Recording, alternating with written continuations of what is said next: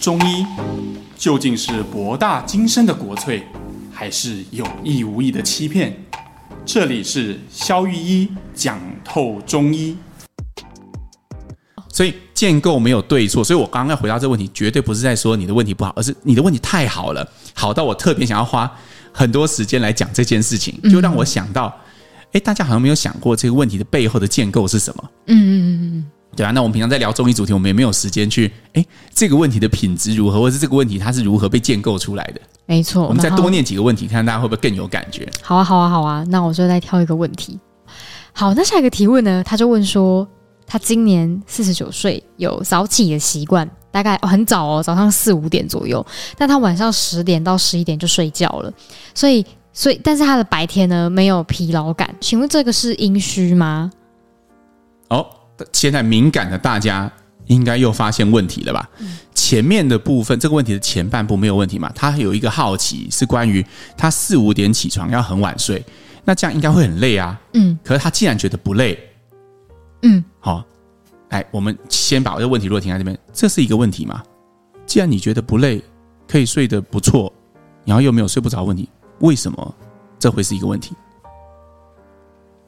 对，也就是说，从有效性来看，这没有任何问题啊，这跟你的人生没有什么阻碍嘛。但他可能觉得他那么，拿破仑一天睡三个小时，他也好好的啊。虽然他比较早死，但是他我觉得他早死跟后来流放那段有关系嘛，跟前面那段一天睡三个小时没有关系嘛。嗯，他在最后那个小岛上反而睡得比较多嘛，反而比较早死嘛。这结果来看是这样，因为他也没事情做啦。好 好笑。但前面睡三个小时，每天在打仗的时候，是他生命中最辉煌的时候嘛。对对对对对。那所以。一个人睡眠的长短，真的和最后的结果有关？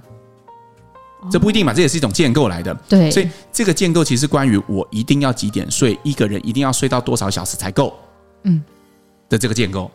好，他后面就是他自己建构出来的，这是阴虚吗？阴虚吗？所以阴虚是什么？我猜啊，你可能有一种想象，就是你觉得呃，他是很呃，这个呃，应该什么？阴虚的人就是他火很大嘛，然后水很少，嗯，所以他都有一种火气，所以你很难就是安神跟安眠。你静止的时候是比较少的，这样的一种意象。哦，就你随时在动，可你不会觉得累，但其实是一种虚，意思是这样。哦，就你虽然觉得精神很好，嗯，但是实际上你是有问题的，你其实是虚，嗯，那个都是撑出来的，都是盯出来的。好，那事实上。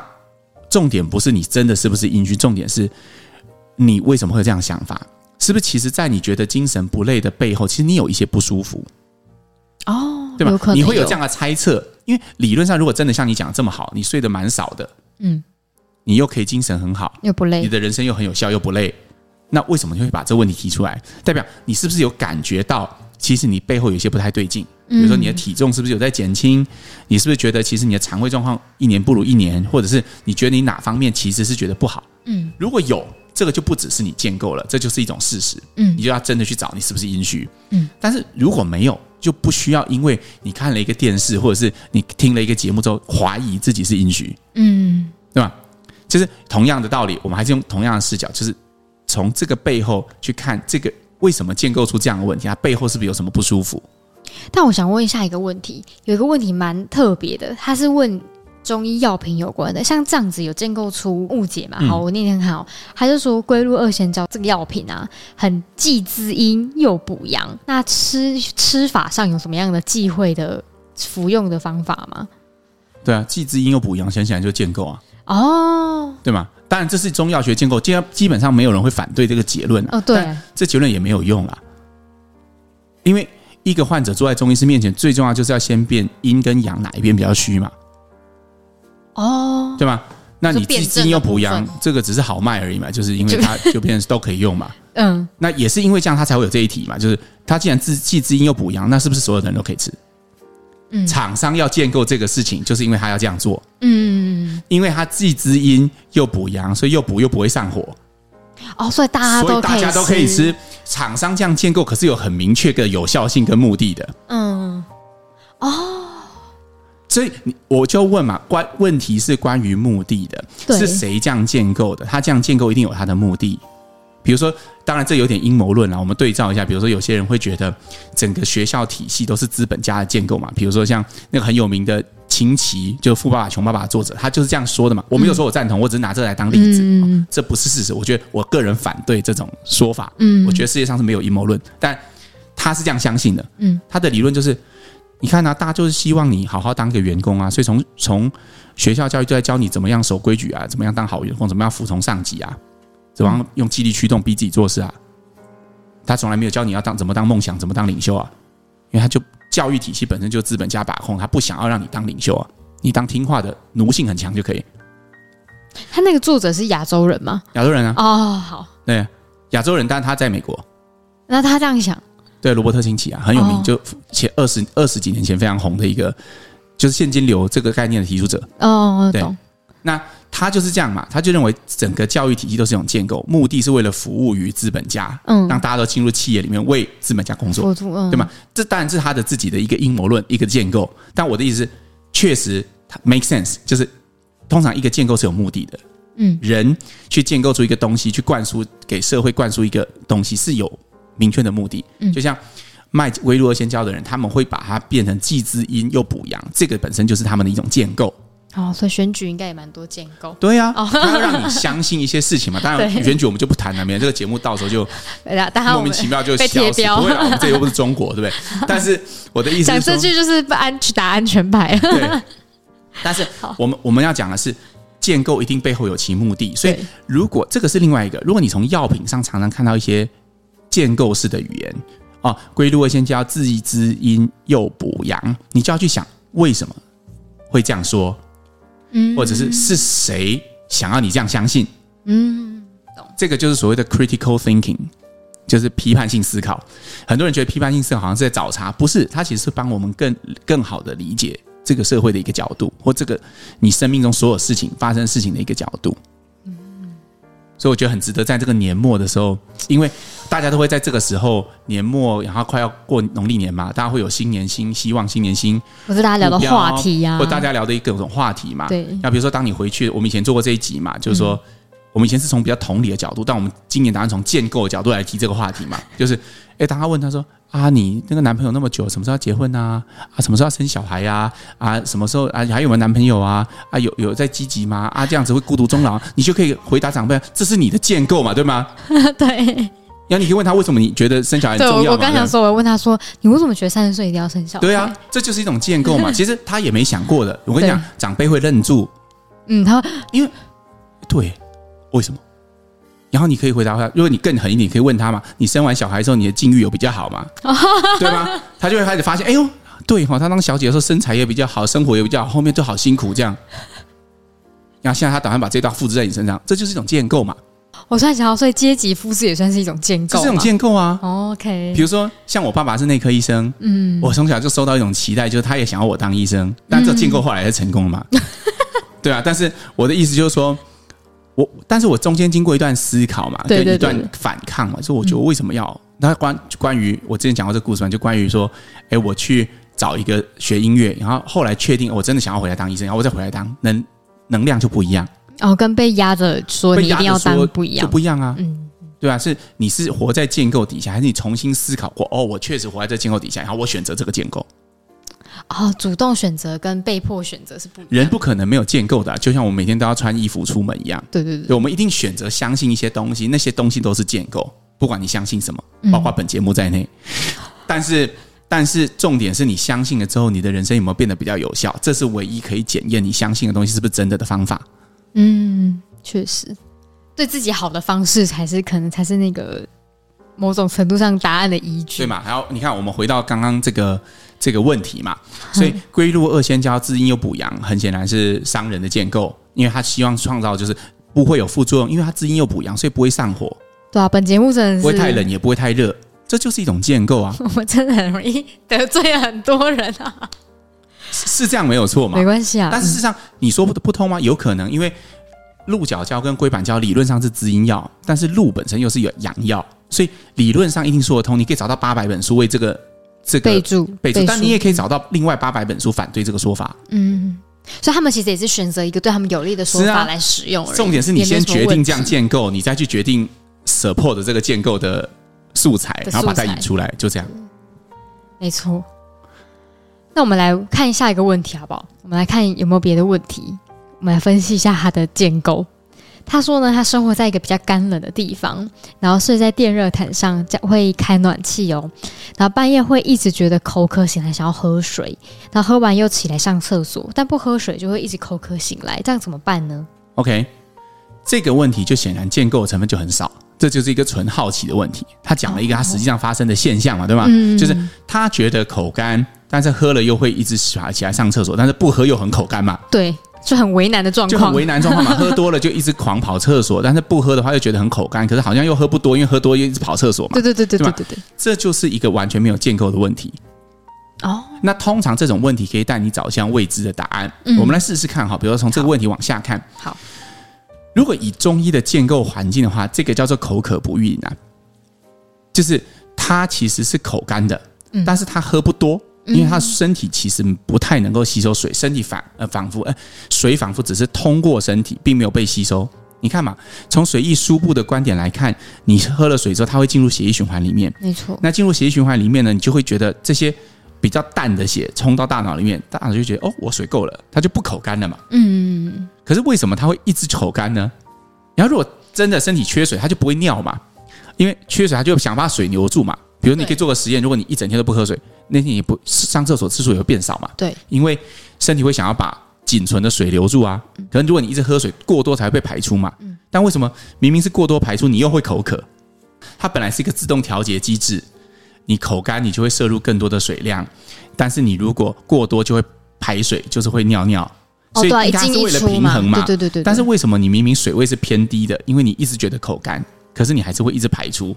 对啊，那怎么回事？对啊，那就代表你身体其实储水，或者是说运水，或者是运化水的能力出了问题。哦，对吗？这个其实以前我们有讲过，这种现象其实是要需要把呃你身体里面的这个处理水的机制，嗯，重新建立起来，也就是这个是水饮病，嗯，所以这就是一个它水的运作出问题。对，那至于水里面要怎么处理，这个很复杂，这个其实可以找中医师帮你处理，但。这个是一个很明确的问题，就是他讲的就是他实际上发生的状况。嗯，他喝水就一直尿，可是不喝水又觉得很口干，甚至口干到半夜会起来。嗯，那这个现象就很值得往下挖，他就可以找到一部分可以解释这个现象的说法。哦，好。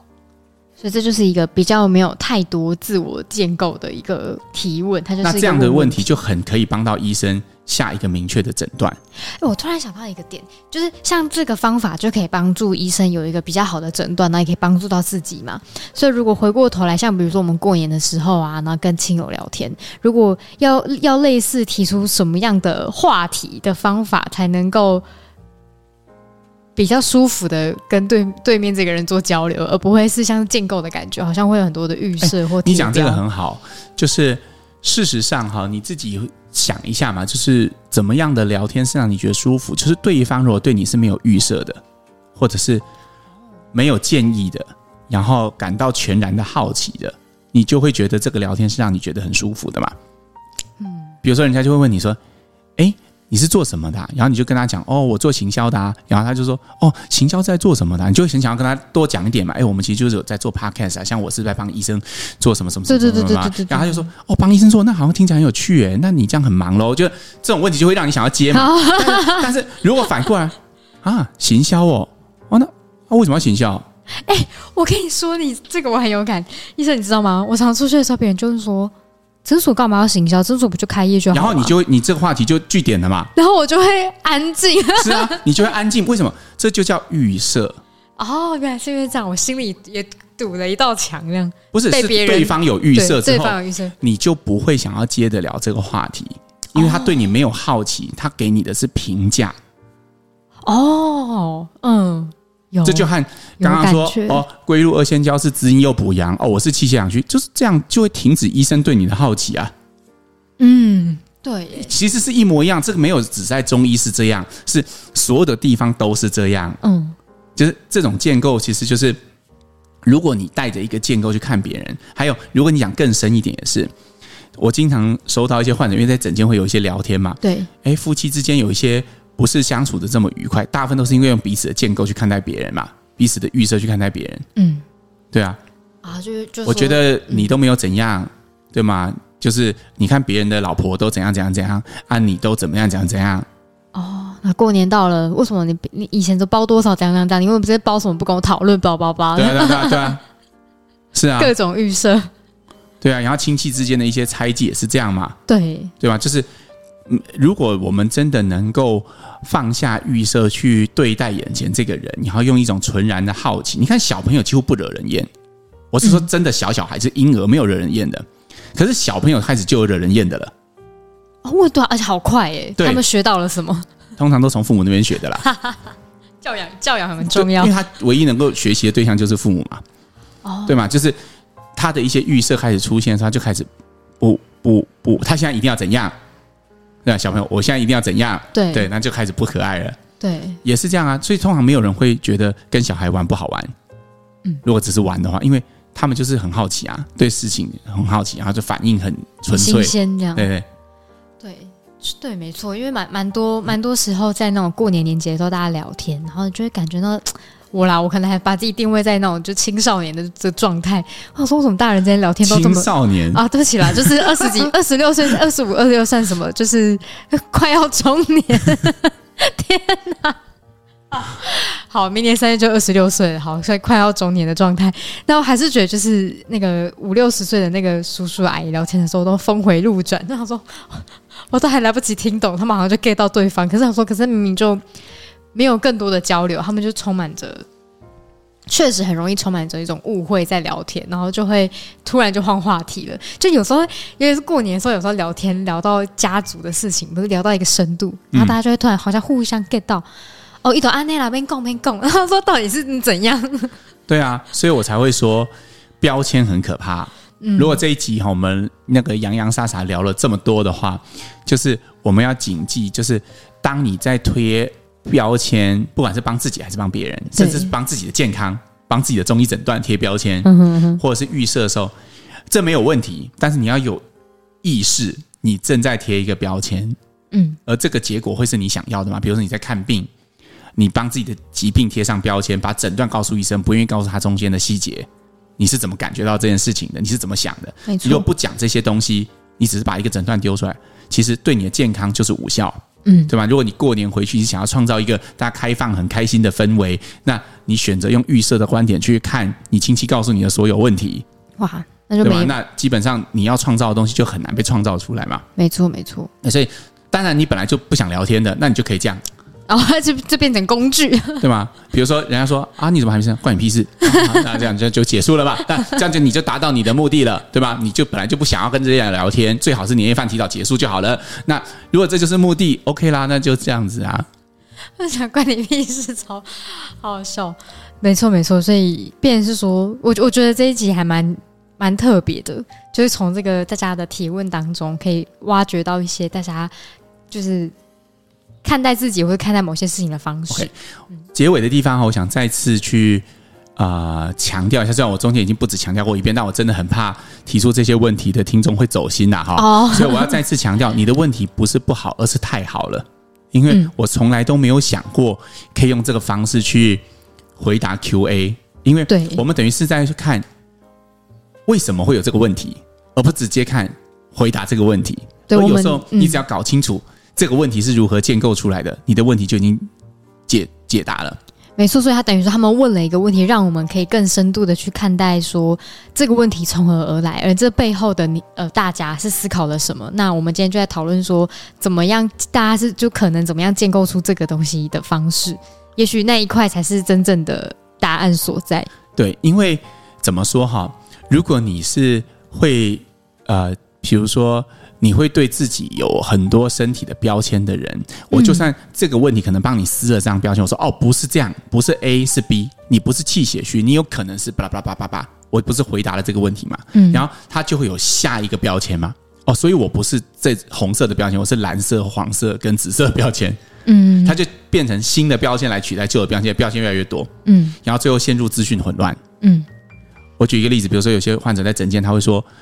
哦，我觉得很疑惑啊，因为有些医生跟我讲说，我只要睡满十一个小时，呃，睡满八个小时就好，时间不重要。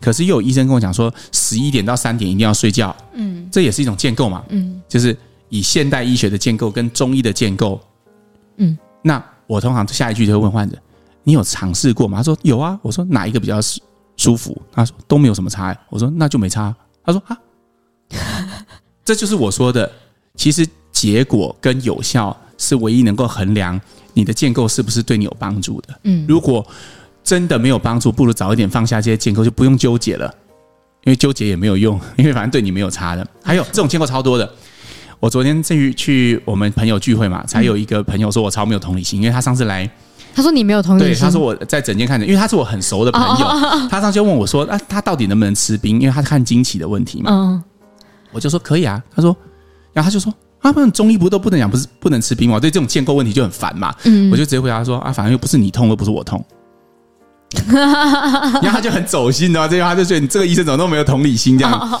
但其实我是开玩笑，重点是。他他怎么吃都不会影响到该痛还是痛，不痛还是不痛啊？那为什么要纠结于吃冰这件事呢？哦，对吧？这种建构来的东西就是有效跟没有效而已。嗯，有效的就你看，我们以前讲过保养品也是一样的论调嘛。哎，这保养品对我有没有帮助啊？我就下一句说：哎，你买了没？那买了就说哦，还应该还可以啊。不没买哦，我觉得你可以把这个钱省下来。啊，不就这样吗？就有效跟没有效？哎，你吃了有没有感觉？哦，有哦，有，我觉得很好，很好，哎，有帮助，有继续吃啊，没有帮助，没有帮助就没有帮助啊。嗯，对，我面对我自己开出去的处方也是这样，患者说有帮助就是有帮助，没帮助就没帮助啊。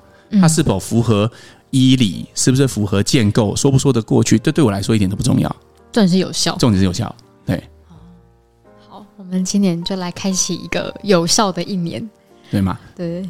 就是放下预设，看有效性，就是会看到很多种可能性，就跟婴儿一样，就跟婴儿一样。好，就是期许我们那个今年大家都活得跟婴儿一样，活得跟婴儿一样。好，那今天这一集的节目就到这边，我们下次再见啦，拜拜拜。